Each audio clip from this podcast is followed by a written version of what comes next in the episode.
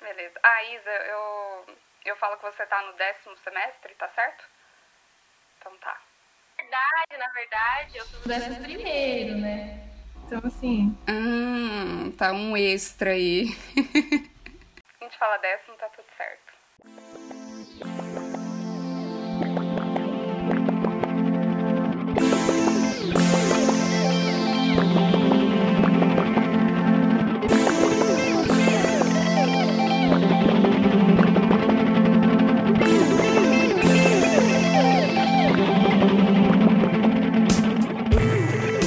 Fala, Calunga! A gente tá aqui com mais um podcast pra vocês. Eu sou a Júlia. Eu sou a Joyce. Eu sou o Madu e hoje a gente está aqui com a arquiteta Camila Moreno, que é a dona do ateliê 1285, junto com a sócia, que é a Ludmila Vasco. Hoje a gente só tá com a Camila, tá? Camila, Oi, se você quiser se apresentar. Bom, meu nome é Camila, né? Como você falou, eu sou arquiteta, urbanista, eu formei tem nove anos. Eu tenho duas pós-graduações e eu trabalho, né, no ramo de interiores e, e reforma. Só é meu campo de trabalho é esse. A gente tá aqui também com a Isadora Stable, que é a minha vó terana. Está no décimo semestre da, de Arquitetura e Urbanismo da UFMS, junto com a gente. E ela trabalha no mesmo estágio que eu, duas estagiárias, aprendendo muito. E se quiser falar alguma coisa, Isa, se apresentar. Bom, é. Isadora Stabile, é, faço faculdade na UFMS, estagio há mais ou menos três anos no Chiarello Mascarenhas, que é um escritório de é, arquitetura e interiores, reformas e enfim, é isso. Bom, agora a gente vai começar umas perguntas para vocês, né? A entrevista. É, e vamos começar falando sobre a faculdade, né? Primeiro agora para a Camila. A gente queria saber qual a faculdade que você fez e quando você se formou. Tá, Eu fiz na Uniderp, né? Fiz faculdade particular. Eu formei em 2012, então eu tenho nove anos de formação. Agora o Madu. Tava tomando vinho, desculpa. Estamos todos no vinho aqui. Essa pergunta é mais aberta, então vocês podem responder, não importa a ordem, assim, pra gente conversar. É, a gente queria saber, é, antes disso, explicar que algumas perguntas a gente pegou do Instagram, a gente deixou uma caixinha de perguntas, então. Quem estiver ouvindo, se a gente colocar uma nova caixinha de perguntas, participem, perguntem lá que a gente vai falar aqui no podcast. A gente queria saber da diferença do curso de arquitetura e urbanismo para design de interiores. Se vocês têm, tipo, consciência disso e se vocês podem falar um pouco pra gente. Bom, eu acho que é bem diferente, porém, lógico, né, que tem os seus pontos de encontro. É, a faculdade de arquitetura, eu acho que ela é voltada mais para é, a cidade, para como a relação com o humano, é, funcionalidade dos espaços. E o design de interiores, ele é mais voltado é, para elementos, né? Quando você sabe mesclar elementos e texturas, cores. Eu acho que sempre a, o design de interiores é voltado mais para o espaço interno mesmo, e o arquitetura é voltado para soluções arquitetônicas, né? Assim, como você vai resolver os espaços. Então, assim, eu acho que tem muita diferença, sim. Uhum. E como que eu posso dizer? E no, no, no frigir ovos, né, no final das contas, um curso complementa o outro. Assim, eu acho que não tem como andar. Se você gosta do mercado de interiores, acho que não tem como você andar sozinho. Não, só a faculdade de arquitetura não te dá base para você caminhar sozinho. Assim, ela te dá um instrumento, ela, ela mostra para onde você tem que ir, mas você tem que se especializar, você tem que ir atrás de outros cursos, porque só a faculdade de arquitetura e urbanismo não é o suficiente. Porque a gente não vê tudo da faculdade, né? Não dá tempo. Porque Uhum. a arquitetura é muito, muito amplo. A gente pode estudar mil e uma coisas. E se você só a base da faculdade é muita noção de escala e dimensão. Aí depois que você você aprende mesmo a composição de textura, cor, é, iluminação, então assim tem que complementar. Entendi. É, eu acho que é bem isso, né? É, falou muito do que eu iria falar também, mas é, eu acho que na faculdade de arquitetura a gente acaba nem vendo tanto assim, pelo menos ali na UFMS, que eu tenho experiência, né? É, matérias voltadas diretamente para interiores. A gente acaba vendo mais assim uma questão de layout, organização de espaço, talvez né, a relação, mas assim na prática mesmo a gente acaba não é, aprendendo especificamente sobre interiores, composição, e a formação ali do, do ambiente interno. É tudo uma coisa, assim, a maioria das vezes uma escala maior. Então, ou você acaba aprendendo no, no estágio, no dia a dia, né, depois do, do, da faculdade, ou realmente buscar uma especialização, né, como a Camila falou, para complementar essa, esse aprendizado, assim. Eu não, assim, eu não posso dizer por outros cursos, né, talvez existam matérias de interiores em outras faculdades, mas assim, eu particularmente não tive isso na faculdade. Então... então, isso que eu ia perguntar, se na Uniderp você teve uma matéria de design de interiores. Não, na minha formação eu não tive nada voltado para design de interiores, nada, nada, nada, nada. O que eu tive de experiência foi dentro do escritório, dentro do estágio, e aí depois que eu fui fazendo os outros cursos, né, fiz curso de verão, fiz curso é, de extensão, depois da pós-graduação em si, mas dentro da faculdade não. Eu sei que depois, no ano depois seguinte que eu formei, entrou na, na, na grade curricular é, hum. algum, alguns módulos de interiores, mas eu acho que é muito é muito básico, assim, é muito raso. É só para te hum. dar uma noção mesmo. Né? Mas eu, eu, e assim, isso eu falo com, os, com, a experiência que eu tenho com os meus estagiários, assim, chega muito cru voltado nesse sentido. Assim, tem que tem que ensinar do básico mesmo tipo, diferença de lâmpada. Sabe que tem que iluminar, mas não sabe a diferença de iluminação difusa para iluminação focada. É, que tem que trabalhar diferente para melhor ser o projeto, tem que trabalhar a diferença de textura, de cor, de sombra, de luz, de, de contraste. Então, assim, isso tudo é, é, vem muito cru. Aí a gente tem que ensinar. Uhum. Mas assim, o bom é sempre vem com a base, né? A cultura te dá a base. Então, quando eu entrei no estágio, eu senti isso, que parecia outro mundo. Eu pensei, ué, mas isso não parece arquitetura, não parece o que eu via na faculdade, é outra coisa totalmente diferente. Mas vocês acham que. Eu acho assim, desculpa. Hum.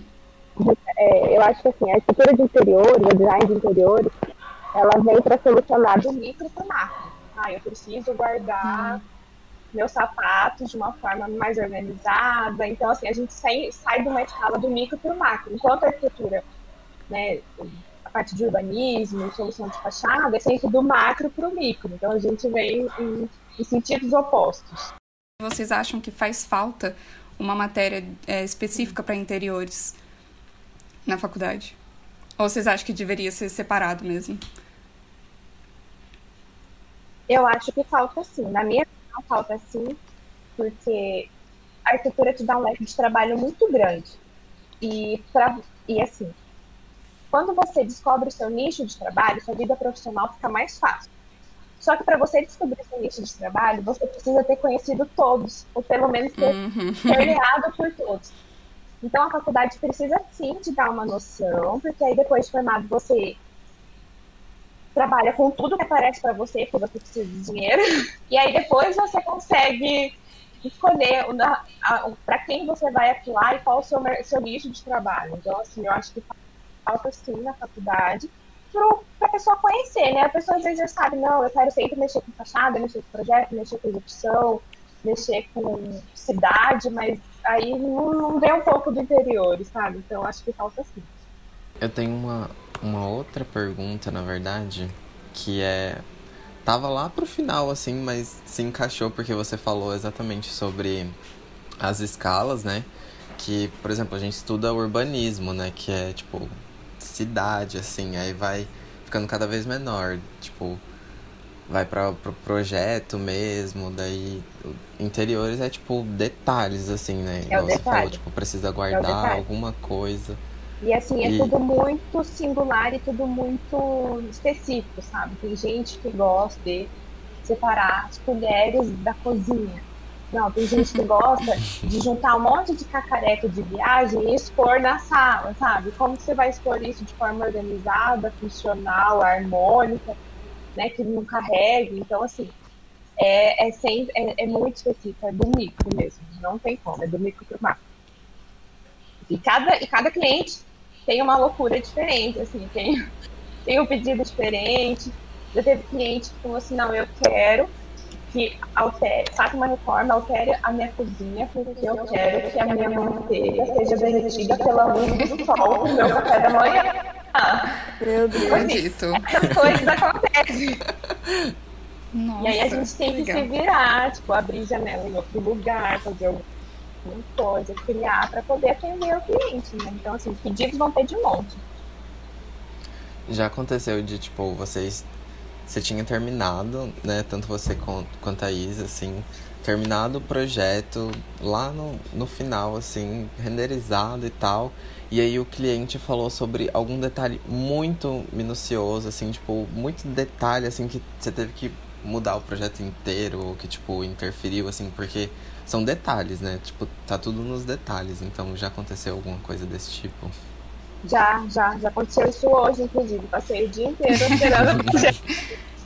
Porque esqueceu de falar que precisava de um número X de passos no projeto e aí não, não atendia. Então eu tive que alterar tudo Ah, para caber minhas 48 passos. Meu Deus. Não, só de ter que refazer o render já é um trampo. Então, É. aí, aí é uma peculiaridade do meu escritório, assim, né? Assim, a gente tomou. A gente tem maturidade para tomar algumas decisões. A gente já tomou algumas decisões, por exemplo, projeto que a gente sente que o cliente é, precisa de uma agilidade, que, que vai ter alteração. A gente, a gente já sabe, né? A gente já tem, a gente já, já teve muitos clientes, então assim, a gente consegue sentir isso de início. A gente não renderiza projeto. A Ah. gente produz sketch, a gente trabalha com um moodboard muito bom, então assim, ele sabe o que está acontecendo porque a gente tem referências, a gente mostra tudo antes de acontecer e a gente não renderiza, porque assim, o trabalho da renderização culpa muito do seu escritório. Muito, muito, muito. E quanto mais você faz renderizado, mais você exige que a sua qualidade da imagem fique melhor. Então isso Uhum. toma um tempo da gente muito grande. Então a gente já optou por, por dependendo do, do, do tipo de cliente, a gente não renderiza. E quando a gente precisa renderizar, a gente terceiriza. Porque aí tempo do escritório a gente não, não toma, sabe? A gente quer que as meninas fiquem a par de todos os clientes, que corram atrás de orçamento, que estejam na obra, do que ficar fazendo imagem. Porque assim, o que, o que como eu penso, o que vende o projeto são as soluções que você apresenta, não é a qualidade da imagem. Então, assim, eu sou formada nesse aspecto. Meus professores me exigiam muito soluções arquitetônicas, soluções de espaço, e não qualidade de imagem. Então, eu não quero que meu cliente se venda por um espelho que está refletindo. Não quero. Eu quero que ele entenda tudo o que está acontecendo e eu faço isso at- através de referências. Então, meu escritório não para por conta de renda. assim. É que interessante, porque a gente até ia- eu até ia perguntar isso, que eu e a Isa a gente trabalha muito com render. Antes de apresentar para o cliente, tem que ter o render perfeito, pronto. E se tiver uma luz assim esquisita, a gente tem que refazer. Porque na minha cabeça, o cliente que ele nunca usou o sketch, nunca usou o CAD, ele não consegue visualizar o jeito que a gente visualiza. Então eu É, sempre não, a achei o gente render muito prospecta importante, muito mas. além. A Ah, gente tá. tem uma noção muito, muito além. Por isso que eu sempre trabalho com boas referências, sabe? Se eu quero uma iluminação difusa, eu vou buscar uma referência que tenha o máximo de elementos parecidos com aquilo que eu estou apresentando e que tenha aquela luz ou que tenha aquele tipo de textura. Porque, Pode assim, crer. outra coisa também. Se você renderiza, se você passa por, esse, por essa etapa no, no seu projeto, seu projeto é mais caro. Eu quero deixar meu projeto mais caro ou eu quero ter mais clientes, sabe? É, eu gosto muito de, de atender o máximo de pessoas possíveis. Então, eu prefiro que o tempo de projeto seja reduzido.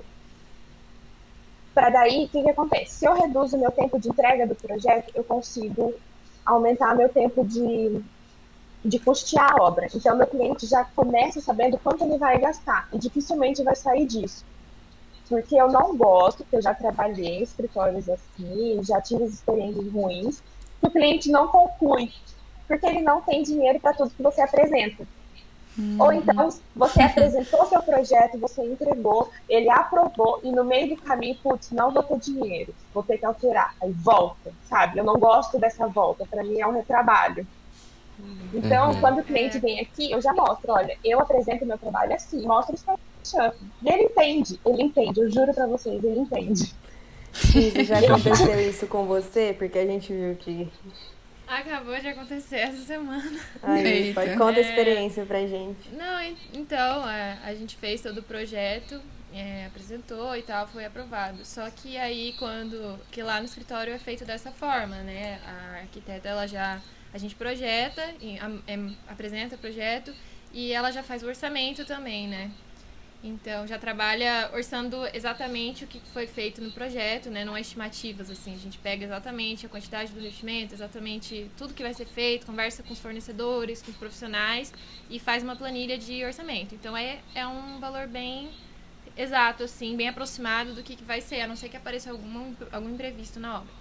Mas aí quando foi apresentado o valor para cliente, ela falou, então, eu não vou ter esse valor, entendeu? E aí e aí, que, a, que ela falou, não vou executar metade do projeto, vou executar, tipo, só isso, isso e isso.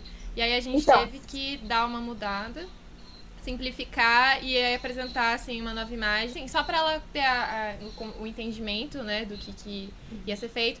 Mostrou no, no próprio programa de primeira, e aí a gente, depois que ela falou ok, a gente fez umas imagens para ela ter a clareza do projeto.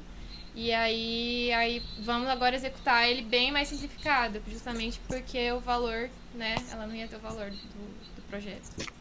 Então acontece. É, é, acontece, acontece bastante. E eu acho muito frustrante para o cliente, porque às vezes ele já se apaixonou pelo projeto, sabe? E aí você apresentar uhum. uma versão reduzida é você mostrar para ele que ele não é capaz daquilo, sabe? Porque você não tem dinheiro para isso. Então eu é, acho muito complicado. frustrante. Então ou eu já defino isso no início. Falo assim, olha, eu vou te apresentar até onde a sua casa, o seu comércio tem potencial de ir. E aí a gente divide as execuções em etapas. Isso é uma conversa. Outra conversa é você ter que reduzir, sabe? Nossa, pra mim isso é frustrante demais. Eu fico muito mal então, se isso então, acontece. É... Deve muito ser mal. Imagina o, Não, o é, cliente, então... né? Uma crise, assim, existencial. Meu Deus, eu, eu mesmo, assim... Nossa, Já... eu crio diversas expectativas, assim, se algo não dá certo, é uma crise, assim. Hum. E eu quero casos... ser responsável por essa crise? Eu não. Você ia falar, Isa? Não, tiveram casos já que a gente fez é, por parcelas, né? Como a Camila falou, por exemplo. Não tenho dinheiro para fazer todo o projeto, vou fazer só isso aqui, aí depois a gente executa mais uma parte, enfim. Mas esse caso específico, o cliente não quis. Ele falou: olha, eu não vou mesmo fazer, porque depois a gente não estraga o piso, vamos, entendeu? Vamos deixar já no jeito para no futuro você fazer o restante, enfim. Mas o cliente não quis, então aí a gente teve que realmente mudar o projeto. E aí é bem complicado. Acho que já responderam várias dúvidas. Eu vou para a parte do quando vocês decidiram ir para essa área. Tipo, tanto a Isa foi assim, primeiros semestres ou foi depois que você entrou no estágio e você, Camila, foi durante o, a, a faculdade mesmo ou foi depois de formada que você decidiu que queria trabalhar com interiores? Eu acho que a minha decisão foi um pouco dos dois. Na faculdade, no estágio, eu já via que eu gostava bastante de interiores, gostava bastante mesmo. Muito mais que fachada, e aí eu ficava meio, ai meu Deus, queria ser arquiteta de fachada. E não aceitava isso. Eu acho que eu só fui aceitar que eu realmente sou arquiteta de interiores depois de formada, porque eu via meus colegas, meus amigos fazendo casa, fachada, e aí eu ficava meio mal, putz, sou arquiteta de interiores, eu tinha o próprio preconceito comigo, sabe? Uhum. E depois que eu fui me aceitar, aí eu me aceitei, eu falei, não, sou foda.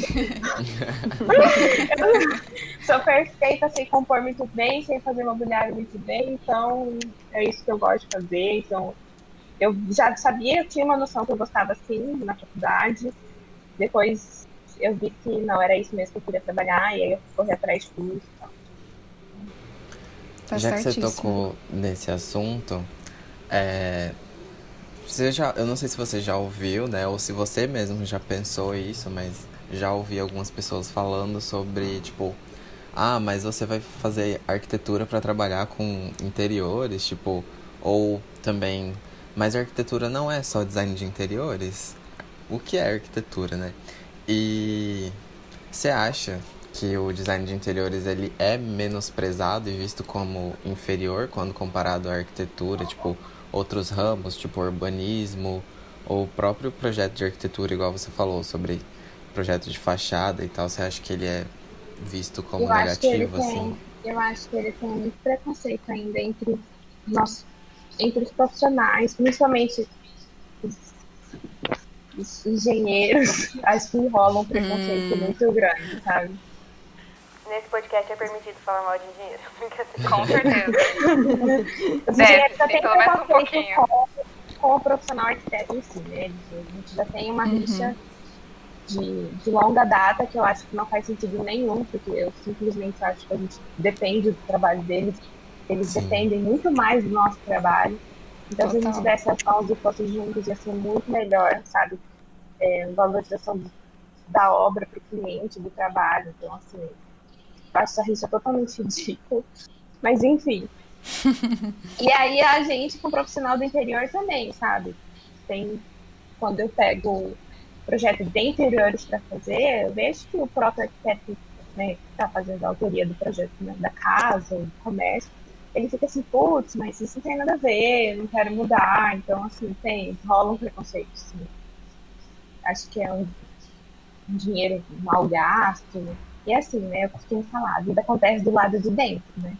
Então, se você não tiver tudo, tudo direitinho, nada faz sentido. Não adianta ter uma fachada top e ter uma cozinha desorganizada. Isso pra mim não faz sentido.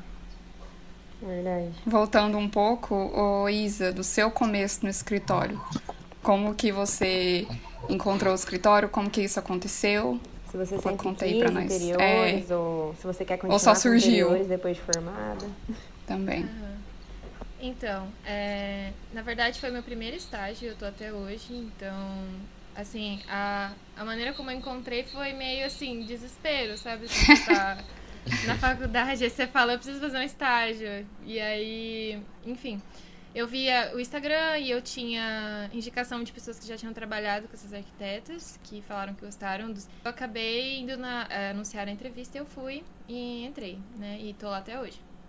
É, assim, não, não fui assim tanto com a intenção de vou trabalhar com interiores e tudo mais, porque enfim, eu nem, nem tinha visto isso ainda, né? Eu só tinha feito a faculdade, não tinha experiência nenhuma em nenhum outro escritório. Então foi meio que assim, eu fui e aí acabei ficando. E essa questão da relação, assim, é, acaba que eu acabo não trabalhando só com a questão de interiores e decoração, assim como eu acho que é visto a, essa questão do, do arquiteto de interiores, né? A gente acaba trabalhando a relação com o construído, ela é muito presente. Às vezes você precisa alterar uma janela, você precisa mudar o ambiente, você precisa demolir, construir, a gente cria ambientes novos do zero, sabe? Não é só assim decoração, né? Que eu acho que é muito visto isso, que é, acho que até gera essa questão do preconceito. Você é, diminui a importância, né, do profissional ali. Então, eu acabo vendo meio que de tudo no escritório, sabe? E desde reforma a construção, a interiores, é, é uma relação muito. tá tudo muito ligado, sabe?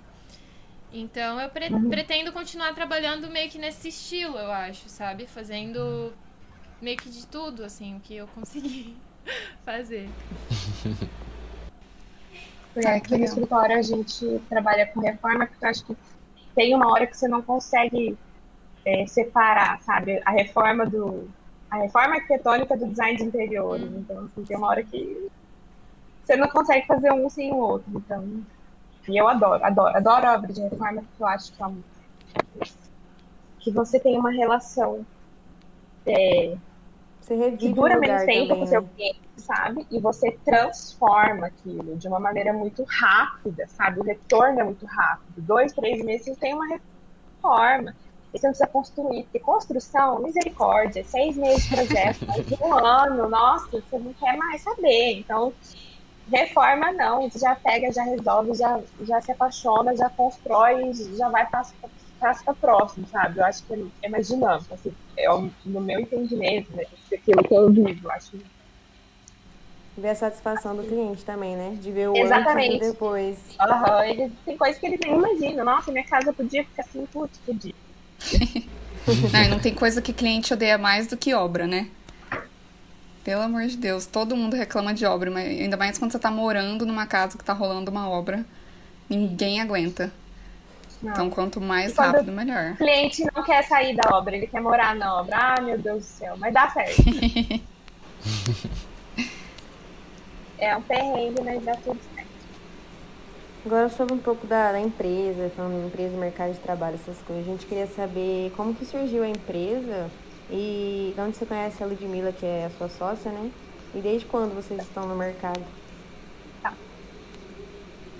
É, como eu conheci a Lud em 2000, eu formei em 2012, né? Eu conheci a Lud em 2011, eu era estagiária, e ela foi trabalhar lá no escritório que eu estagiava. Ela já, já ela tinha acabado de formar.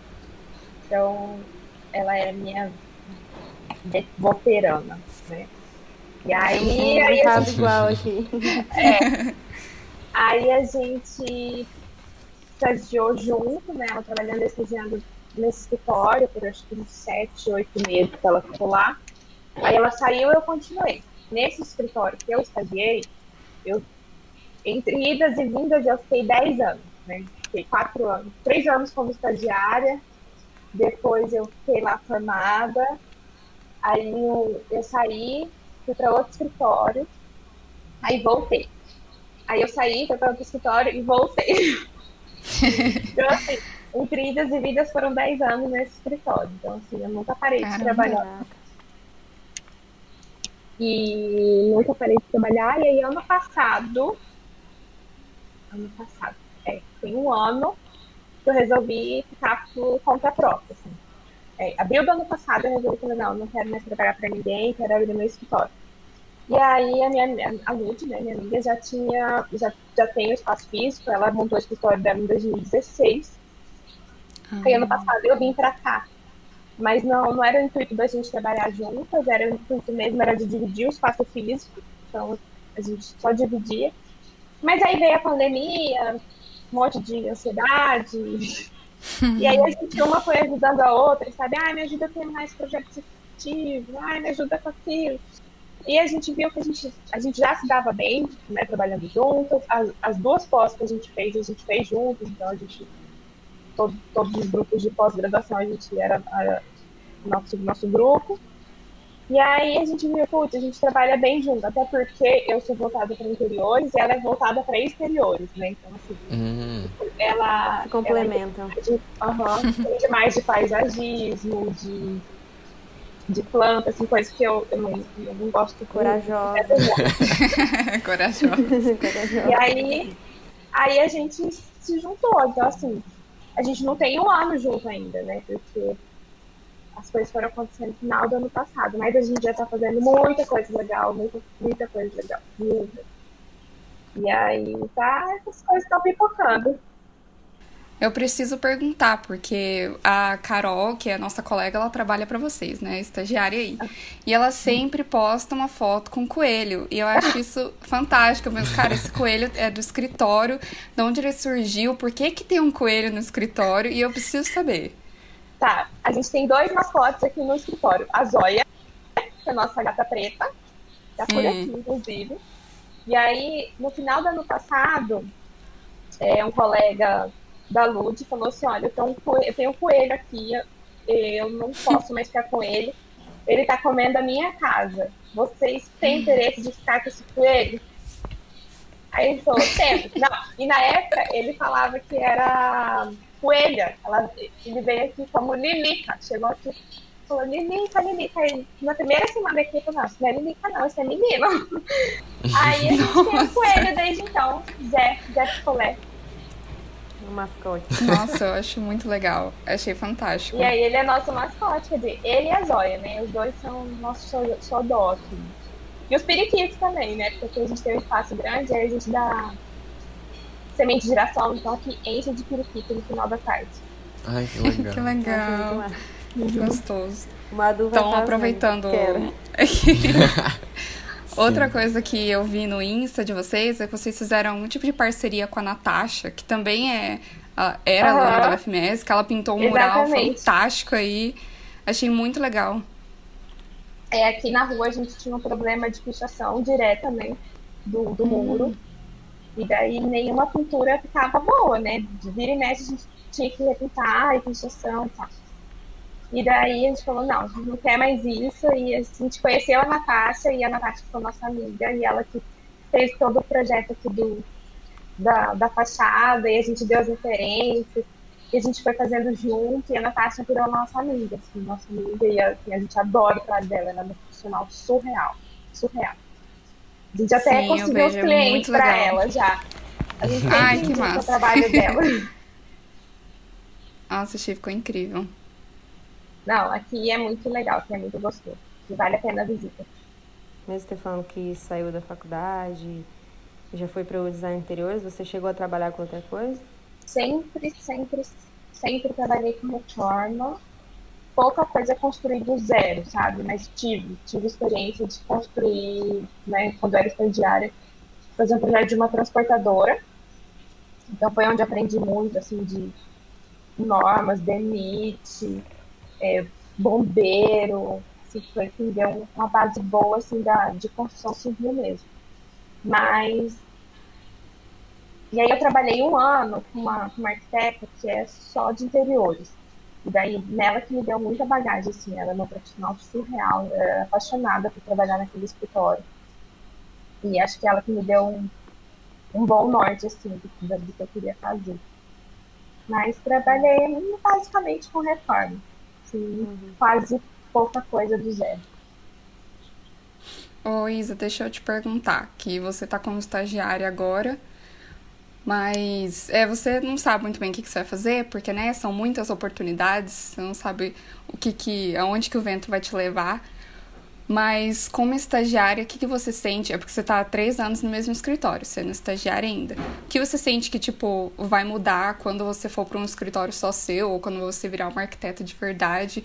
O que que você acha que vai ser a maior diferença, assim, do seu dia a dia como estagiária pro seu dia a dia como arquiteta? Se você for seguir esse rumo mesmo. Aham. Eu acho que, como estagiária, às vezes a gente acaba não vendo o âmbito total do escritório, assim. Você pode até trabalhar com várias coisas, como eu lá, eu faço várias coisas de projeto executivo e tal, às vezes orçamento e tudo mais, mas essa questão direta com o cliente, você está resolvendo tudo, né? Ela é bem diferente, eu acho, quando você assume essa responsabilidade, tá assim no seu nome a, a coisa. Então, eu acredito que seja é, mais esse contato e essa responsabilidade, né, de você arcar com isso. Às vezes, como estagiário, você acaba assumindo funções meio específicas, ficando mais numa coisa só, sabe? É, por enfim, por necessitar mesmo pro andamento do escritório.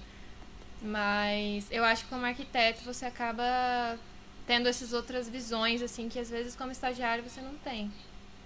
Eu já vi muita gente falando, aluna, assim, com medo de estagiar porque tem medo de conversar com o cliente, medo de responsabilidade. Tem gente que realmente evita papo com o cliente, que é a última coisa que a pessoa quer é relação com o cliente, mas é super importante, né? Faz parte de todo o processo. Com certeza. Não, eu acho que tem que aproveitar o estágio para aprender relação humana também, misericórdia. É, Tipo, ser arquiteto é ser um pouco de psicólogo também. A gente entra na vida das pessoas. A gente precisa saber lidar e a gente precisa aprender a dizer não, a pôr limite na hora certa, a saber fazer a pessoa voar. Tipo, não, pode voar, vai, brilha. E a hora de segurar também, sabe? Então, assim, precisa desde sempre ter contato com, com, com o cliente. eu sofri muito, porque no início eu. Ah, eu era muito cabeça dura, eu gostava das coisas do meu jeito, e não gostava muito de, de conversar com clientes, então se eu tivesse conversado mais durante o estágio, acho que eu estaria mais preparado, sabe? Então, das Hum, oportunidades de estágio que eu tive, eu fugia, sabe? Fugia. E daí eu me arrependo de ter fugido muito, porque aí eu tive que, que sofrer, né? Sofrer, chorar, chorava no início.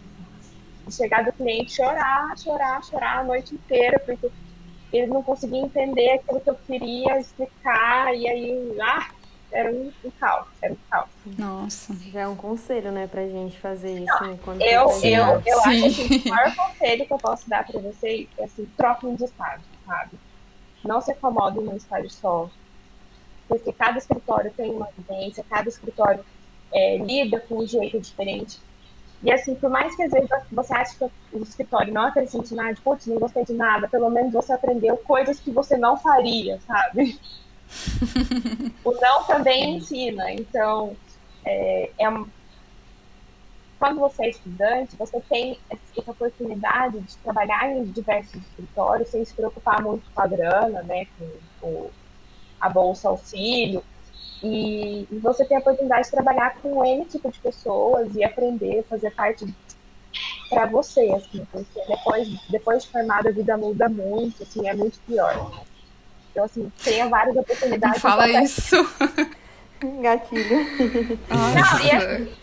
E assim você fala, putz, eu tô tão bem aqui nesse escritório, né? A Isa falou, eu tô há três anos nesse escritório. Então, assim, a gente já entra num estado de incomodismo. E também a gente fala assim, ah, eu, eu tô bem aqui, por que, que eu vou sair? Mas eu falo, se você faz um bom. Aqui, gente, o coelho. Ai, eu fico fascinada, olha isso. Galera, entra no Instagram pra ver o coelho. Galera que Pelo amor de Deus, vem esse que ele é coelho. muito fofo. Ai, que graça. Eu queria trabalhar com coelho no colo. Então, assim, eu acho que tem que aproveitar essa oportunidade enquanto você tá é, no estágio, trocar sempre de, de estágio. E se você faz um bom trabalho, você sempre pode voltar para aquele lugar, sabe? Ah, eu tô tão bem Uhum. aqui, não vou sair. Não, saia, saia, porque se você fez um bom trabalho, as portas sempre vão estar abertas. E assim, eu falo por mim, né? Eu fiquei 10 anos no mesmo escritório. Eu fui e voltei. E assim, se eu precisar voltar agora, eu sei que eu vou ser acolhido, entendeu? Porque eu sei que eu fiz um bom trabalho. Então, tenha outras experiências. Acho que é muito importante enquanto é tempo, enquanto a gente não precisa da grana real, sabe? É, um pouco sobre os softwares que vocês usam. Tem um específico ou é vários? AutoCAD e SketchUp. Só os dois. Uhum. De vez em E quando? Google. Muito de vez em quando, porque a gente quase não renderiza, né? Mas quando a gente renderiza, no Google. Me contrata no próximo semestre, por favor. Aproveita fazendo- a oportunidade fazendo, aí, é, Madu. Então. E vocês? Também usa só um ou dois? É, a gente usa alguns outros programas, né? É, além do Sketch e do CAD, a gente usa programas de renderização, que a gente acaba renderizando um pouco mais. É, se a gente vai fazer um um ambiente interno, é mais o V-Ray, se é um externo, mais o Lumion. E a gente usa também o ArchiCAD, que é um programa BIM, né? Meio semelhante ali ao Revit. Isso a gente usa mais em projetos maiores, quando é uma residência, um comércio, algo que a gente vai fazer uma alteração maior, porque aí fica mais, mais fácil de você fazer o executivo, né? Passar corte, enfim, que o BIM traz essa facilidade. Uhum. Mas quando o ambiente é interno, a gente vai fazer detalhezinhos muito pequenos, fazer toda a questão do interiores, a gente usa mais o sketch porque a gente consegue trabalhar melhor, mais fácil, assim, nele, né? É mais intuitivo E aí a utilização dele. é, você é, é mais é mais fácil de fazer detalhes, de você trabalhar ali, ah, né, a visualização e tudo mais. E aí a gente detalha no CAD o que faz no Sketch e o- as coisas do ArchiCAD a gente detalha no próprio ArchiCAD. Uhum. Aí eu, eu, eu mexo na arquicad, mexia na arquicad, eu deixei de mexer, porque eu gosto muito do sketch. Mas eu aprendi o Hum. arquicad, o arquicad eu aprendi o arquicad 9, acho que já tá no Nossa. Eu acho 13, que já tá. Tá no 20, Já tá no 24, 21, eu eu acho. Nossa. 21. Não, Cara, tá esses 20, dias- já tem 24. Hein? Esse, a minha ex-estagiária veio aqui no escritório ah, eu queria fazer um projeto no ArchiCAD, eu não sei, me deu louco, eu falei assim, ah, eu quero fazer um projeto no ArchiCAD. Aí ela veio aqui, eu não, abri o template e não. Gente, eu não sei mais mexer, assim. Eu sei os comandos, mas o template é completamente outro. Eu, eu Lá falo na- que, é, que o ArchiCAD e Revit traz uma facilidade muito grande para dar o corte, a volumetria pronta, mas ele é bem mais complicado assim na, mexer nele. Então, lá na, na Federal, a galera usa mais o Revit. Tá todo Sim. mundo indo pro Revit agora. O ArchiCAD, ele é quase a mesma coisa, mas a galera não conhece muito. Sim. Eu conheço por causa do estágio mesmo, que a Isa usa, o pessoal usa lá também. Mas eu ainda uso o CAD e o Sketch. O eu tô querendo ir tá- pro Revit, mas... Tá voltando a usar, né? Tem uma galera que mexe no, no Arch. Os escritórios aqui em Campo Grande, tá mexendo no. Eu, eu mexia sozinha, eu era. Eu acho que é É, toda então. a rapidez Tava do na terra de ninguém quando eu mexia. Eu fiquei em dúvida entre aprender Lumion ou ArchiCAD, porque eu nunca ouvi falar sobre o ArchiCAD e, e, tipo, eu fui fazer uma pesquisa assim pra ver quem que usava e a maioria das pessoas usavam o Lumion, né? Mas o aí Revit, quando. o Revit, quer dizer. É. Exato. o Revit. E aí quando eu fui, tipo, procurar estágio pra fazer, daí, tipo, vários estágios pediam o ArchiCAD. E aí agora eu tô nessa, aprendo um, aprendo outro, qual que eu faço. É porque o que eu falei pra vocês, aprende os dois. Tem que aprender os dois. aprende os dois. Luta. Como se a gente tivesse esse tempo de sobra, né? Exatamente. Ai, gente, que útil. Eu sou muito, muito, muito, muito perfeccionista. Eu acho que talvez por isso que eu não renderizo, assim, porque eu acho que Hum, se o projeto já não tem fim, o render. Tá louca, louca, completamente louca. Então eu prefiro. É um, é um, é um ponto assim também que eu não gosto nem de chegar perto, porque ai, dá muito trabalho, eu tenho muito trabalho. É, Eu admiro quem, quem faça, sabe? Porque vocês- Na faculdade, pelo menos É. os projetos que eu já fiz com a minha turma, os professores eles falam: ah, o, a renderização é opcional, só se vocês quiserem fazer no final, se tiver tempo de sobra. E não, nunca fiz até Mas eles agora, eu não sempre levam, evito. Eu acho um saco. Ai, mas-? Hum? E vocês não perdem nota por não entregar renderizado, perde. Não, eles falam que não. Mas eu acho que Então, sim. eu espero que não. Porque eu É. concordo, que nem você falou, é uma coisa mais extra, né? Se a gente já tem o, o 3D, hum, não tem porquê, pelo menos pra faculdade, não. Não sei, e ocupa Eu muito nosso concordo. tempo também, que é o que a gente menos tem. Até porque é faculdade. algo muito pesado para os nossos computadores, né? Porque querendo ou não, Computador de no estudo, universitário. a gente não tem um computador tão bom como a gente vai ter quando for trabalhar, né? Vai ser investimento Eu já trabalho há nove anos e meu computador não é bom ainda, não. A Vixe. gente tá muito iludido, meu Deus. A gente tá muito iludido. O render tem esse detalhe ainda, né? Você tem que ter uma máquina muito boa pra conseguir fazer uma renderização legal num tempo ok, assim. Então, às vezes, é, a gente até quer muito aprender, quer muito fazer, mas o computador não dá conta. E Não aí dá. você- Não, ó, eu, terce- eu terceirizei agora, né? Um cliente pediu um, um, um vídeo Full HD, né? Alta resolução, beleza. Terceirizei.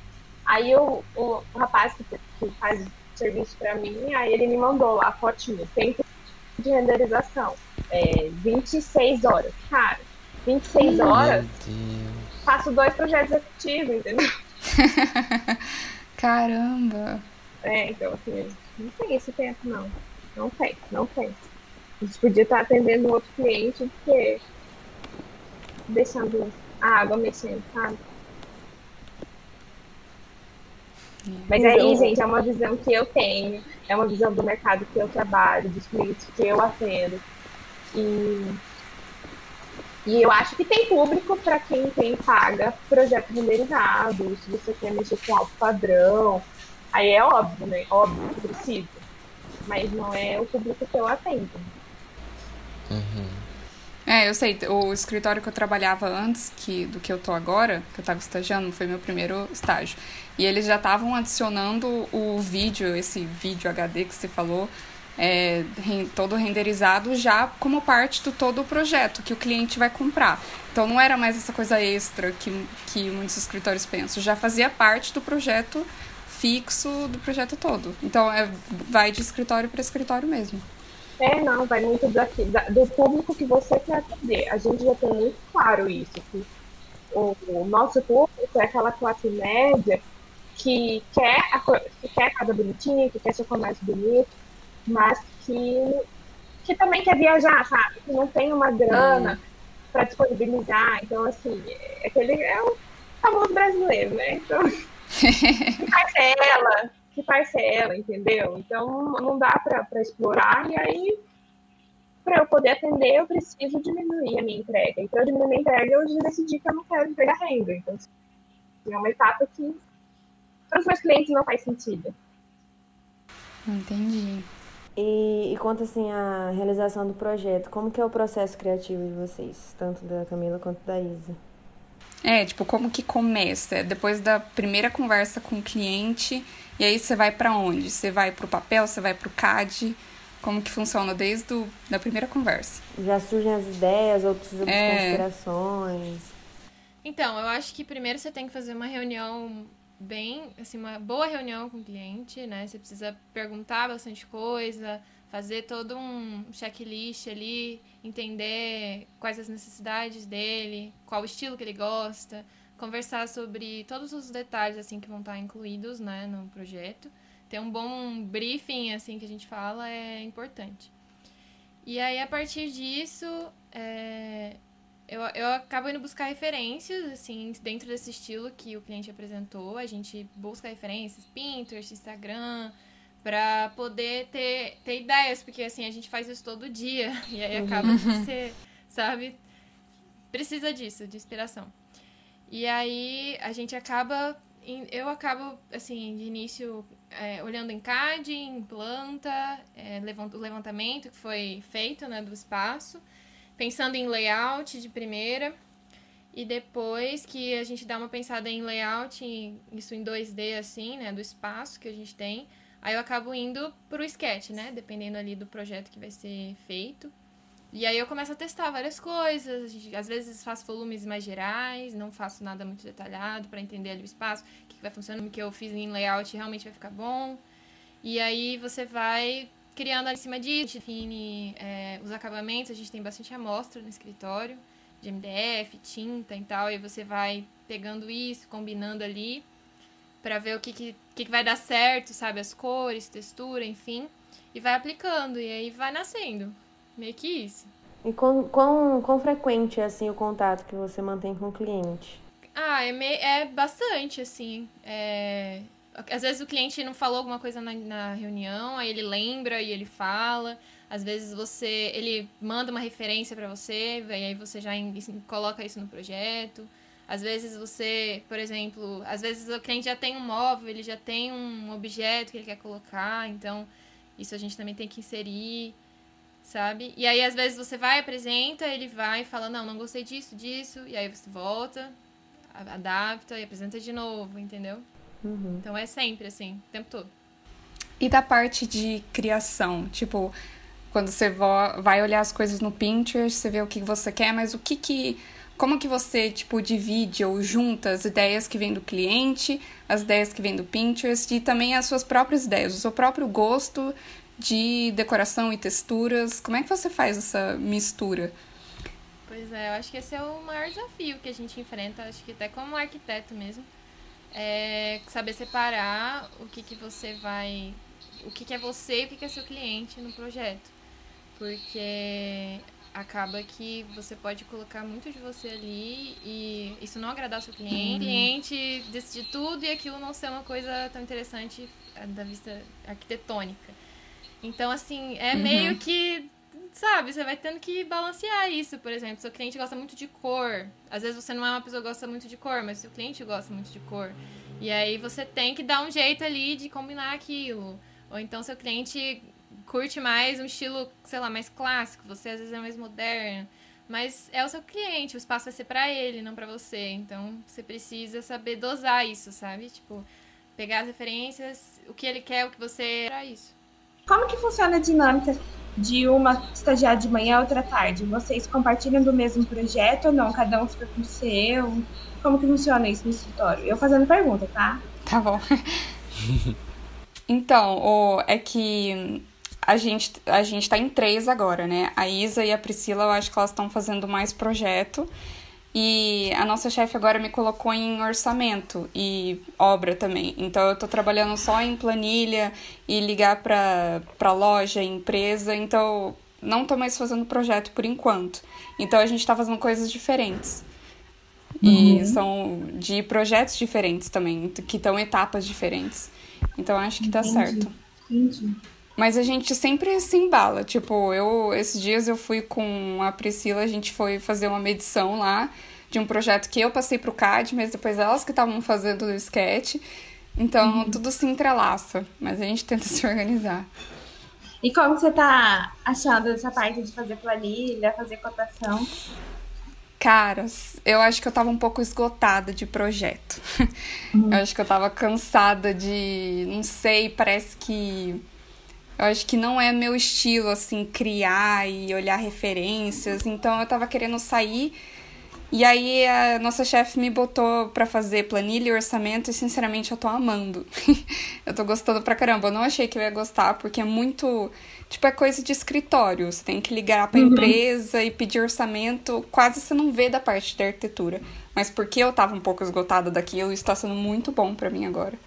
E também eu tô aprendendo muita coisa, porque não, isso é, não, não é na faculdade ainda. De arquitetura em si, mas aprende muito sobre o uso de material, né? Sim, com tipo, certeza. Poxa, eu preciso de joelho. O que, que é o joelho? Pra que, que serve isso? a torneira Nossa. de máquina de lavar é diferente da torneira de jardim. Assim, você acaba aprendendo muito Super. nessa parte da profissão.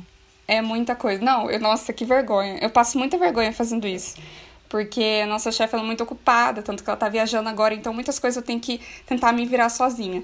E eu fui pedir um orçamento de piso vinílico, e aí eu me confundi e eu pedi orçamento desse vinílico junto com argamassa. E aí a moça da loja, mas moça, vinílico não usa argamassa. Aí fiquei... é umas coisas assim que a gente passa um vexame, mas eu tô aprendendo muito. Tipo, esses dias eu tive que pedir orçamento de tapume e eu pela minha vida, eu não sabia o que era tapume, mas eu perdi orçamento da mesma forma. Uhum. E a gente vai aprendendo assim. Agora eu sei o que, que é, tá tudo bem. Mas não, são essas coisinhas que. É muito bom. Na prática, a gente começa a pegar o jeito e eu tô curtindo pra caramba. E daqui a pouco eu vou, quando. Eu falo aqui eu... pras meninas hum. que. Aqui, né? Pras Ai, gente, é sério, é que eu me apego muito aos meus estagiários e eu chamo elas de filhas, né? Então, são todas minhas filhas. Aí eu falo para as minhas filhas, né? Tipo, não pode ter vergonha de perguntar. Tem muito material que nem eu sei, sabe? Às vezes, é, nosso mestre passa material que eu não sei para que, que é. Então, assim, não tenha vergonha de perguntar, tipo, ah, Odair, isso aqui serve para quê? Para quê? Qual é a finalidade disso? Porque aí, você entendendo a finalidade, é mais fácil de você cotar, de você e o que acontece? É, muitas lojas, nossa, cotar tomada é um inferno, porque tem, tem loja que, que entrega o espelho e o módulo, tudo completo. Aí tem outras lojas que, que separam, assim, X espelho, X módulo de tomada, e aí para você planilhar isso é um. Vixe. É um BO. Então, assim, para você entender, nossa, isso é muito bom. Eu adoro parte de proteção. E aqui todo mundo faz de um pouco tudo, assim. Eu quero que todo mundo aprenda um pouco e dá até para depois entender, né? Não, é ler lista de material que empreiteiro pede, assim, é um desafio, cara. A Isa sabe. A gente pega umas listas, nossa, tipo, mesmo é, a gente sabendo o material, a letra, a mão, não dá para entender. E quando a gente entende a letra, a gente não sabe que material que é esse. Brescal, Brescol, o que é isso? Mas com, com tanta lista que a gente lê e repassa, a gente, a gente pega o jeito. E também eu sempre pesquiso no Google Brescol, não existe? Brescal existe. Então é Brescal. É. Sim, sim, isso é verdade. Meu Deus, é exatamente isso. A, época, eu mexi uma época, uma época assim, né? Eu fiquei também é, fazendo um pouquinho de orçamento. E aí é bem isso mesmo. O, o, o mestre de obras manda a lista lá. E aí, às vezes, ele escreve, você não tá entendendo nada, daí eu dou um Google, então, Sara, vem aqui, o que, que tá escrito aqui? E aí você vai, tipo, vai aprendendo na marra mesmo. Eu acho que isso é desde a da faculdade, né? Porque a gente no início não, não sabe nada também. Tem, tem calor assim, o que, que é pé direito? O que, que é? Não sei o que. Eu falei, calma, vamos lá, galera. A gente acaba tendo que pesquisar também na faculdade pra, pra saber o que, que é, né? Perguntar ao professor, que às vezes tem uns nomes muito complicados. A gente se vira. Sim. Como que você lida com as referências que o cliente quer, o que você consegue achar e o seu próprio estilo? Faz muito tempo que eu não trabalho com o meu próprio estilo, hein? Porque dificilmente chega um cliente que quer fazer aquilo que eu gosto, sabe? Hum. E, e, a gente deixa de lado, a gente aprende a abrir mão do nosso gosto, porque senão a gente vai sofrer também. Porque o que acontece quando o cliente chega aqui e fala, ah, eu quero fazer uma cozinha, eu quero um espaço gourmet. Quando eu formei, muitas vezes eu parava de escutar aquilo que ele estava falando e já imaginava aquilo que eu queria fazer. Hum. Então, eu sofri muito por não entender o que o cliente queria, por justamente querer fazer o que eu queria fazer. Então, eu aprendi a parar a parar, deixei totalmente de lado o meu gosto e comecei a ouvir o cliente, a entender as referências dele. Hoje, graças ao Pinterest, Instagram, o cliente chega cheio de referências, e às vezes referências que uma não condiz com a outra, tipo, cara, ele gosta disso, mas também gosta daquilo. Então, nosso trabalho como profissional é entender essas referências, o que elas têm em comum. Esses dias a estagiária falou assim para mim, Ames, mas olha só, uma coisa não tem nada a ver com a outra. Aí eu falei, calma, tem sim. O que, que tem de comum entre elas? É o contraste, era o preto e o branco. Todas, todas as imagens, apesar de serem de estilos diferentes, tinha muito contraste entre elas, entre o fundo e a frente. Então eu falei, então eles gostam de contraste. Então isso a gente vai ter que pôr no nosso projeto. Então, assim, hum. é... e assim, essa parte de conversar com o cliente é o que começa você começa a conversar com o seu cliente, você começa a entender ele no dia que você marca a primeira reunião aí você é, conversa bastante, vê o que ele quer, porque aí a partir daí eu passo o orçamento, né? Vários escritórios trabalham com um metro quadrado, eu já não cobro mais por metro quadrado, eu cobro por serviço. Então eu gosto de ir até o local de intervenção antes de apresentar o meu orçamento para ver exatamente o que deve ser feito, o que tem para fazer. De repente, é um galpão, a metragem quadrada é enorme, mas aí a solução que eu vou dar é muito pequena. É injusto eu cobrar o cliente por metro quadrado. Eu já deixei de cobrar meu cliente por metro quadrado, eu cobro por serviço. Hum. E aí, nessa primeira conversa, a gente já, é, a gente já, já começa a, a conhecer o cliente e aí passa para o orçamento. No orçamento é outra conversa, porque aí eu vou apresentar como eu trabalho, e aí a gente conhece mais ainda o cliente. E aí, depois que começa o trabalho nosso mesmo, né, aqui do escritório, que aí é, uma terceira, é um terceiro encontro, que daí a gente, a gente alinha todos os pensamentos nisso, eu já sei o que o cliente quer. Então, nessa terceira reunião, é filtrar mesmo as referências, olha, a gente vai por aqui, é isso que a gente propõe para você. É óbvio que na hora que parte para o projeto pode vir ter alguma alteração, mas a gente já, já tem uma experiência e a gente já sabe para que caminho a gente vai. Aí que começa levantamento métrico, fotográfico, a, a recolhe mais referências daquilo que a gente vai propor. Aí vai para o AutoCAD, primeiro sempre solução em planta, para depois vir solução em volumetria, em texturas, em acabamento. Então, assim, o processo é muito parecido com o que a Isa falou. Eu só acho que a única diferença é que aqui a gente delonga mais é, o startar, sabe? E aí a gente conversa mais com o cliente, uhum. tem mais encontros com ele antes de começar o projeto. Porque aí eu acho que isso faz o projeto ser mais certeiro. Assim, a gente tem alteração, sim, eu acho que a gente sempre tem alteração, mas assim, é sempre muito pouco.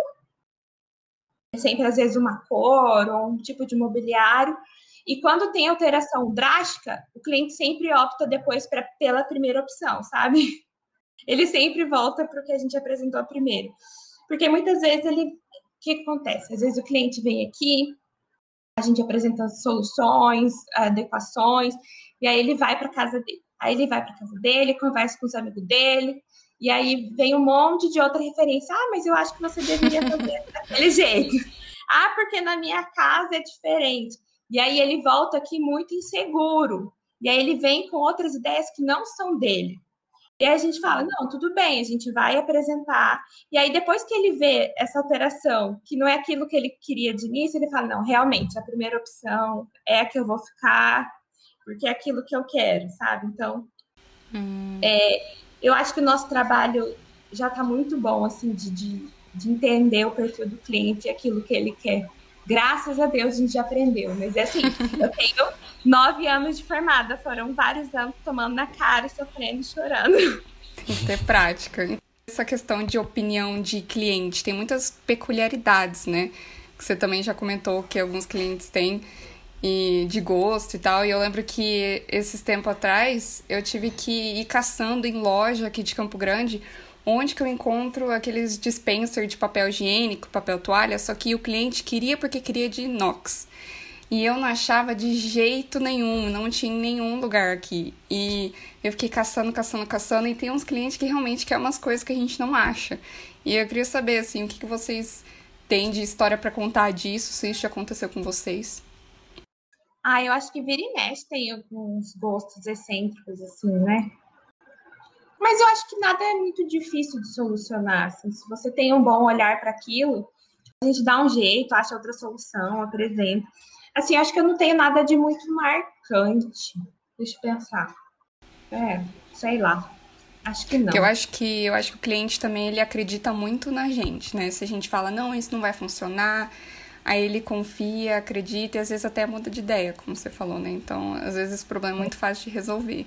Qual que vocês uhum. acham que é assim o, o, maior desafio na hora de começar um projeto? Se é o cliente, a ideia, ou o projeto em si?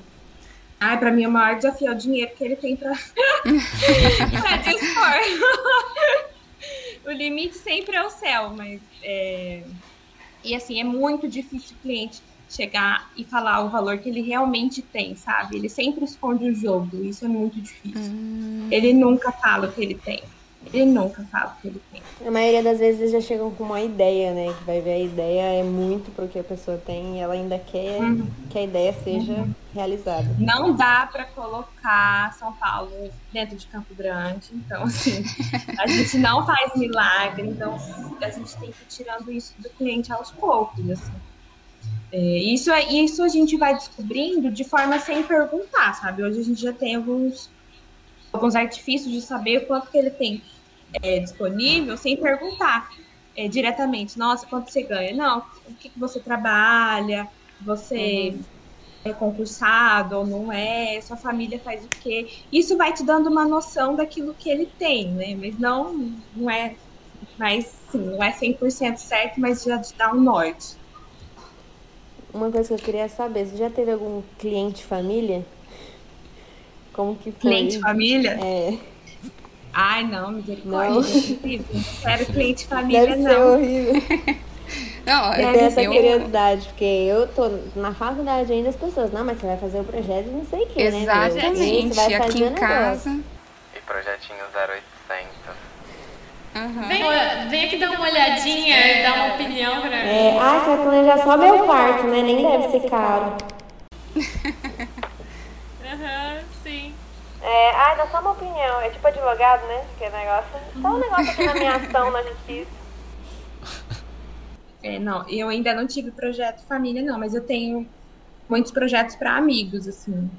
Confesso que não é muito fácil, não. Acho é. bem tipo assim. Eu não... acho que é o cliente mais difícil de lidar é o que você conhece, né? Uhum. Acho que eu fico com mais medo de dizer não, de me impor mais do que com um cliente que você nunca viu. Acho mais difícil sempre quer agradar mais. Uhum. Você falou antes sobre aquele cliente que queria que a manteiga dele derretesse com o sol da manhã, né? Uhum. Teve, assim, algum ambiente ou elemento super peculiar que você teve que projetar, tipo, muito específico, tanto você quanto a Isa? Uhum, eu acho que, assim, é, basicamente é um ah, lugar para esconder a arma. então a gente tinha que projetar. É, esconderijo de cofre, né? Isso já aconteceu. É, aí arma, cofre, cofre até agora. O que mais? que eu consigo lembrar ah. de um projeto que eu e a Isa, a gente meio que trabalhou junto. Foi Ai, que... eu lembrei de uma coisa. Ah. Gente, uma vez eu tive que projetar um armário para uma boneca, para uma boneca, uma boneca. Annabelle. Uma boneca, a boneca em destaque, a boneca era terrivelmente horrorosa. e ela tinha perucas. Era, era assustador, mas ela tinha até nome, eu não me lembro o nome dela, que mas medo. ela tinha nome. Meu Deus, que, que Isso foi diferentão. Isso foi diferentão. Eu ia falar que eu lembro que a gente estava fazendo um ah, quarto e o cliente sim. ele queria um umidificador no quarto. Tipo, isso é uma coisa muito básica, né? Muita gente tem um umidificador no quarto. Mas na hora de fazer o projetinho no sketch, tipo, a última coisa que eu ia pensar é de incluir o umidificador. E acabou e que mudou ele, bastante. ele pediu para colocar no projeto, um a gente colocou para renderizar. E isso eu fiquei daí a gente interessante. Que tirar o armário, colocar o umidificador. É. Mudou bastante. No final, um detalhezinho mudou bastante coisa do, do projeto. Isso, teve que mudar um monte de coisa. Eu, eu já projetei muito é altar. Altar? Uhum. Teve vários clientes muito religiosos e aí já fiz vários altares. Assim. É, foi o centro de uma fazenda, tinha que ter uma santa numa cascata ah. de, de altar em casa. Já fiz muito altar. Interessante. Uma coisa que eu sempre me questionei, assim, até antes de fazer é, arquitetura e também antes de entrar para o escritório que a gente faz interiores, é sobre os móveis, porque a gente projeta, assim, a gente escolhe um sofá que a gente achou legal, de uma referência, mas não necessariamente o cliente vai comprar aquele sofá, porque, né, preços diferentes, custos diferentes. E aí, tipo, como que funciona? O, o arquiteto vai na loja junto com o cliente, escolhe um outro sofá. E aí, se for escolher um sofá depois de ter feito o projeto, por que, que teve que colocar um sofá no projeto, se nem vai importar no final das contas? Isso eu sempre me questionei, como é que funciona? É, eu acho que assim, primeiro, primeiro a gente tem que separar projeto de execução. Né? Hum. Né? Então, assim, projeto é uma coisa, execução é outra. Nem sempre o cliente que fecha o projeto com você vai fechar a execução. E certo. o que, que a gente define em projeto, basicamente, é, pode ser o modelo do sofá, mas na hora de comprar ele vai comprar outro. Mas se ele tiver em mente a dimensão do sofá e o tom do tecido que vai combinar com o resto das coisas, beleza, ele pode escolher o sofá que ele quiser. Mas isso tem que estar especificado em projeto, dimensão do, do, do sofá. Aí. Hum, tá. E aí ele já entendeu, não, meu sofá tem que ter um tom de verde para ficar bom. Se ele vai pagar 2, 10, 14, 20, para mim não importa. Desde que ele compre naquela medida. Entendi. É o que a gente definiu em planta, sabe? Então, é, primeiro a gente tem que diferenciar bem, e aí isso a gente tem que deixar bem claro para o cliente, projeto versus execução. No projeto eu vou indicar a dimensão, vou indicar cores, vou indicar texturas. Na execução eu vou escolher com você. E aí fala, putz, a execução às vezes fica caro. Não, a gente tem uma terceira opção, que é de consultoria. Eventualmente, para escolher um objeto ou outro, ele pode me chamar e aí ele vai pagar a minha hora técnica, sabe? Hum. Então, eu acho que o projeto te dá o norte, a execução te dá a certeza, e a consultoria é quando você já tem um gosto, já sabe mais ou menos o que você quer, e você precisa de, de pouca coisa. E aí eu, eu acho que assim, tem, tem público para pra, as três coisas, sabe? Uhum. Entendi. E no caso de reforma em específico, né? Que já tem móveis existentes. Como é que ah, vocês lidam com isso? Ah. Adoro, adoro, adoro ressignificar as coisas, adoro pegar mobiliário antigo, dar um outro acabamento, usar de uma forma diferente. É, eu adoro, adoro, adoro, adoro. Eu acho que assim, a gente tem que aproveitar tudo que o cliente tem, é a história dele, sabe? O, o, o mobiliário conta uma história para você, sabe? Às vezes você uhum. ganhou aquela cadeira da sua avó, aquela mesa veio da fazenda. Tem, você não pode desconsiderar a historicidade do, do mobiliário. E eu acho que aquilo vai criando vínculo, afeto. Então, nossa, é, às vezes você fala, nossa, minha cristaleira tá muito antiga, mas aí se você laquear, trocar a porta, te, nossa, te dá outro ar. mas lembra aquilo que você viveu no passado. Então, assim, eu acho importante a gente usar, assim. Eu acho que deixa, deixa tudo mais humano quando você hum. aproveita as coisas. Mas aí você vê onde isso encaixa ou você meio que gira o projeto ao redor desses elementos já existentes?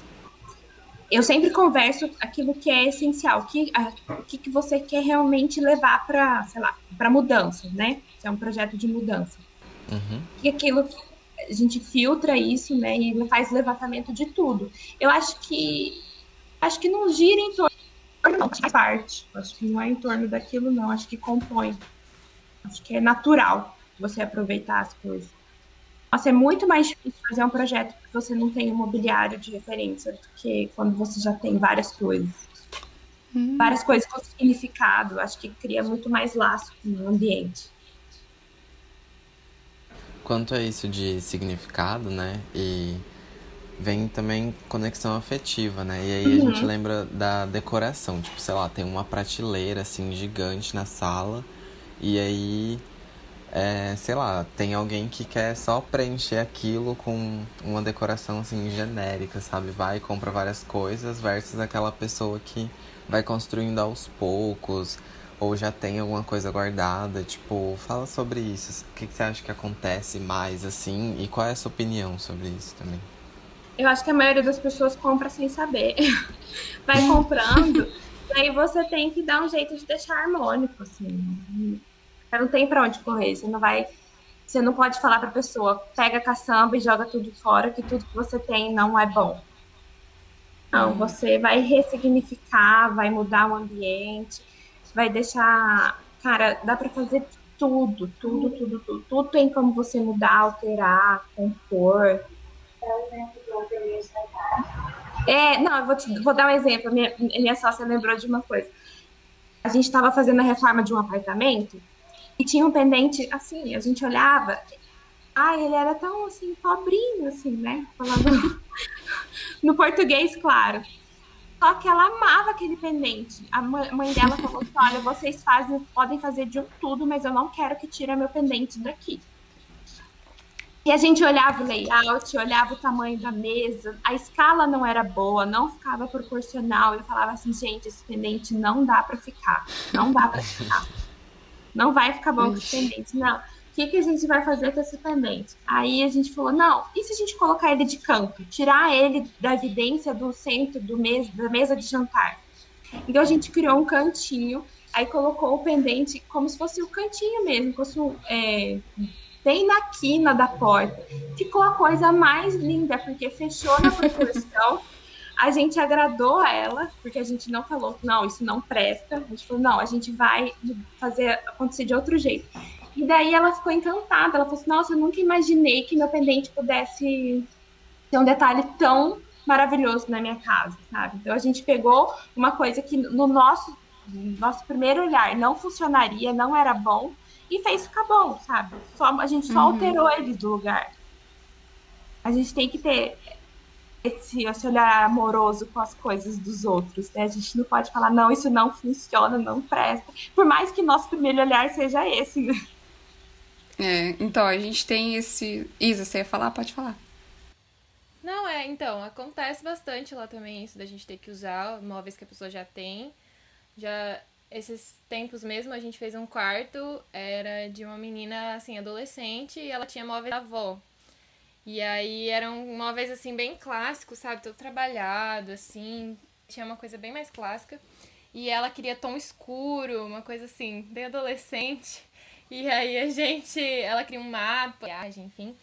E aí a gente teve que trabalhar isso que a Camila falou. Você laqueia, você tenta dar uma nova cara, colocar num espaço diferente. E aí a gente combinou com coisas mais modernas e tal. E acabou que no final ficou bem legal, ela gostou bastante, sabe? E é, aí sempre tem, assim, alguns projetos que a pessoa tem os móveis que tem um valor. E eu também acho super legal colocar isso no projeto. Dar uma outra experiência, assim. Então, tem os casos da gente ter esses móveis que a gente tem uma relação mais afetiva, é, que nem você falou, que era da avó. Mas também eu vejo que muitos projetos. Ó, oh, pergunta polêmica. polêmica Vejo que muitos projetos mais atuais, assim, tem aquele clássico ripadinho de madeira, tem a marcenaria planejada. O que, que vocês acham disso? Tipo, comparando esses dois estilos. É que assim, eu não gosto de fazer coisas sem um valor afetivo, assim. Então, no meu projeto vai ter ripadinha de madeira? Vai, porque eu amo. Mas não vai ser só isso, entendeu? É, eu lembro que logo que eu formei, é, uma ex-cunhada minha falou bem assim, ah, eu não gosto de, de arquiteto porque eu não gosto de casa com cara de revista, sabe? Uhum. E aí eu acho que eu nunca projetei casa com cara de revista, porque meus clientes não são assim, então eu vou chegar na casa do cliente, vai ter um pano sujo na porta de entrada porque o cachorro tava ali fazendo uma bagunça, sabe? Não, eu acho que não, eu não faço coisas 100% assim, revista, que não pode sujar, não pode empoeirar, que não... Só... É, eu vou falar uma coisa, a, a Ju falou de polêmica, né? Outra polêmica. É muito hum. fácil você projetar o que você tem disponível de melhor no mercado. É muito fácil você chegar numa loja de uma loja conceitual que tem um mobiliário top e fazer uma sala top. Nossa, é muito fácil, porque não tem erro. Você escolhe uhum. tudo que há de melhor e deixa tudo lindo. Então, eu acho que o nosso trabalho não é bem por aí, sabe? Eu lembro que essa cliente desse apartamento, ela falou assim, Camila, ela mandou uma mensagem para mim, Camila, essa luz aqui da sala não liga. Aí eu falei assim, não, não, ela é dimerizável, você tem que girar a bolinha. Aí eu falei assim, desliga todas as luzes, gira a bolinha e assiste a TV. Aí no outro dia ela falou assim: Eu amei assistir televisão com a minha luz dimerizável. Ai, que legal. Então, assim, é, a gente tem que levar tudo aquilo que a gente aprende, novas tecnologias, mas a gente não pode esquecer o cliente. Né? Ele sempre em primeiro lugar. A gente tem que parar de querer projetar o que a gente quer. Não tem, não tem. Se você faz isso, você vai escolher um caminho de insatisfação e de estar sempre com aquela sensação de estar correndo atrás do dinheiro, de estar correndo atrás do cliente. Se você trabalha para o cliente, as coisas sempre vão vir para você, sabe? Isso, isso faz muita diferença, muita diferença mesmo. Entendido. Bom saber.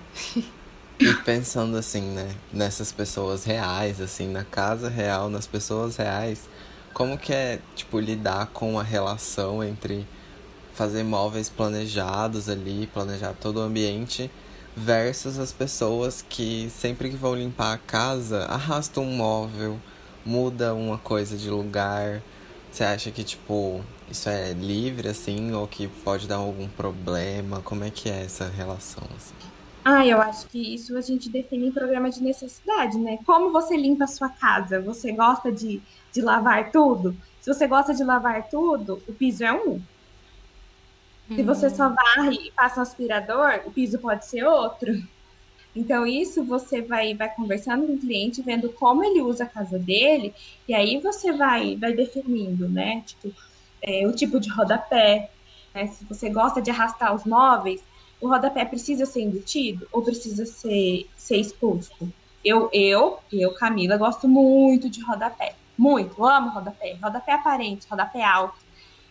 Só que todas as casas que eu morei, o rodapé são de madeira. E aí a minha sócia falava assim, nossa, eu odeio rodapé aparente, porque é um saco, muito sujo. Mas aí o rodapé que ela tinha como referência era um rodapé de porcelanato. Então, que marca mais a sujeira, sabe? Então, assim, tudo isso a gente vai descobrindo conversando com o cliente e vendo como ele usa a casa. É, na minha casa, todas as quintas-feiras, a gente desmonta a cozinha. Como eu, como eu digo desmontar, a gente desmonta até o fogão. A gente tira as peças do fogão para limpar. Ou uhum. seja, o tipo de material da minha cozinha é diferente de uma pessoa que às vezes só tem uma diarista, que vai fazer uma faxina.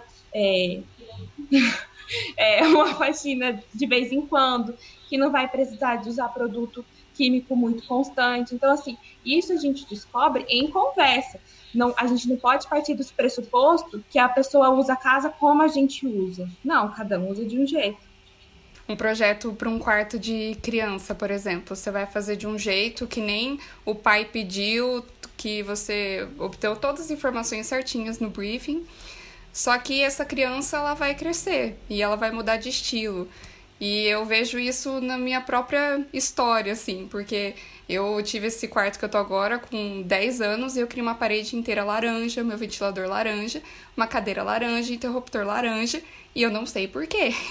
E aí, é claro, agora com 22 anos, esse não é mais meu estilo. Então eu mudei completamente o jeito que eu decoro meu quarto.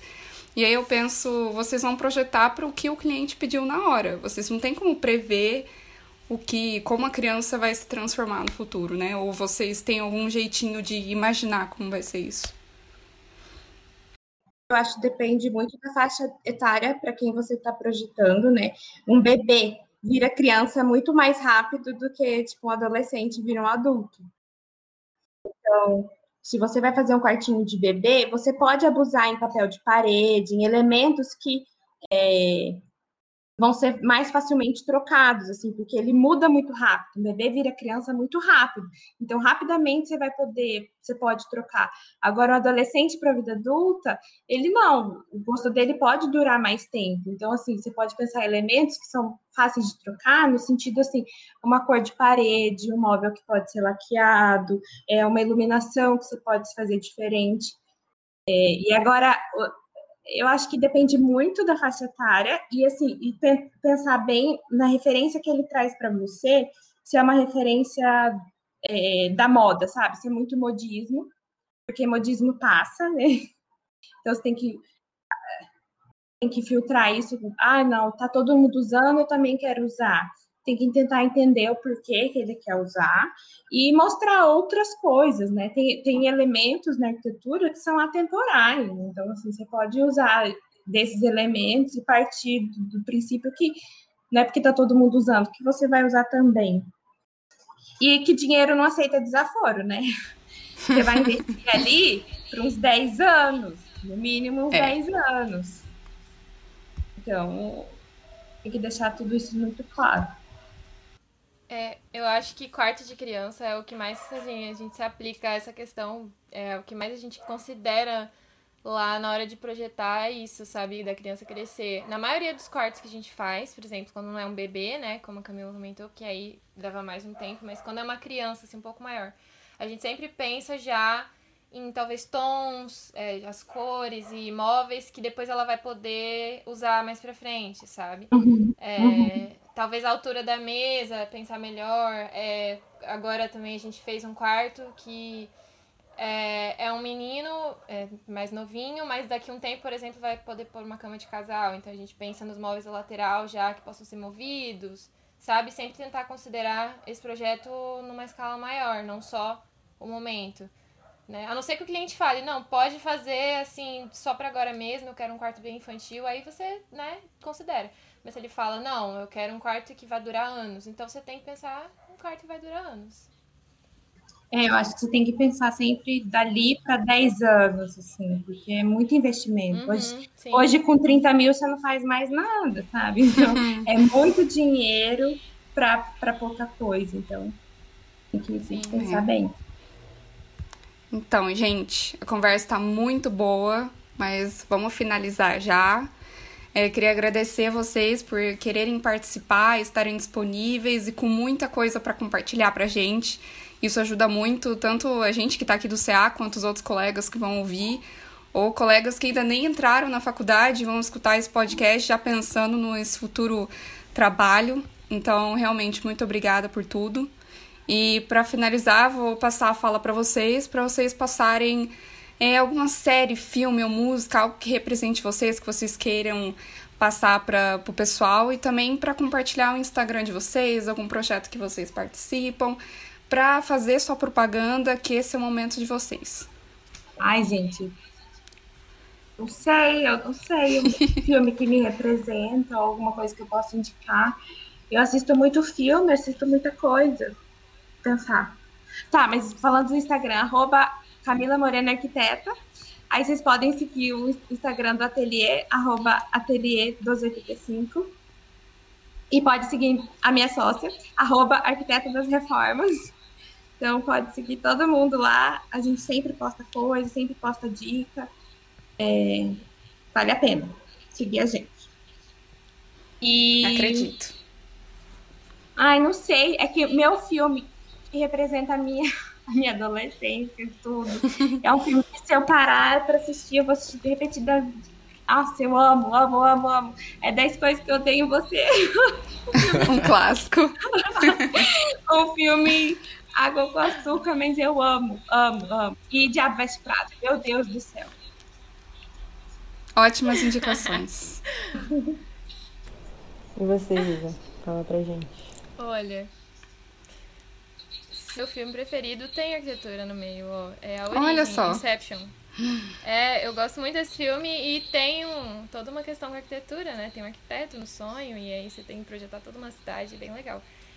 Mas assim, por exemplo, posso indicar talvez canais que eu assisto no YouTube? É, Pode, claro. Que podem ser úteis, assim, que eu acho que são canais que, além de mostrar o, toda a arquitetura, eles também vão explicando como foi feito, isso traz todo uma, um ensinamento, sabe? Tem o Doma, arquitetura, que eu gosto bastante, tem Instagram e YouTube, e tem Estúdio M, Estúdio M4, que eu também assisto várias coisas, porque ela é bem divertida e ela, enquanto ela tá explicando o que foi feito, ela vai mostrando como foi feito e tá, sabe assim, você já vai aprendendo vários macetes ali.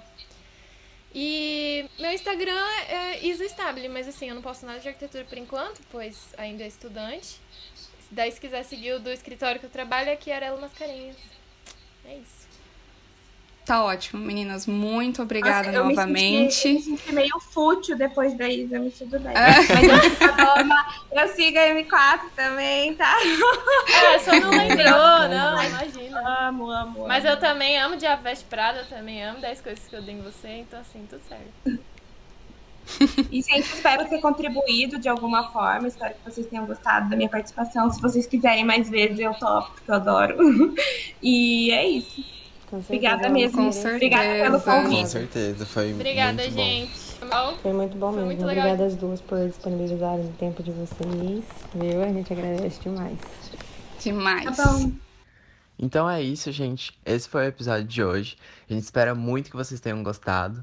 E se vocês gostaram, compartilhem o episódio nas suas redes sociais, com seus amigos, enfim. Sigam o Podcal aqui no Spotify. É, sigam o Cal da UFMS no Instagram, no Twitter e no Facebook. E a gente também tem um canal no YouTube agora que a gente faz algumas lives. É, e a gente espera vocês no próximo episódio do Podcal. Falou, Calungas!